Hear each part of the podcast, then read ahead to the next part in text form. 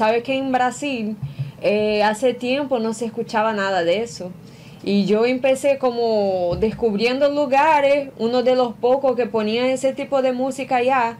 Y como vieron que yo sabía bastante, porque estaba siempre enterada ahí. Entonces me preguntaron, ¿tú ya pensaste alguna vez en ser DJ?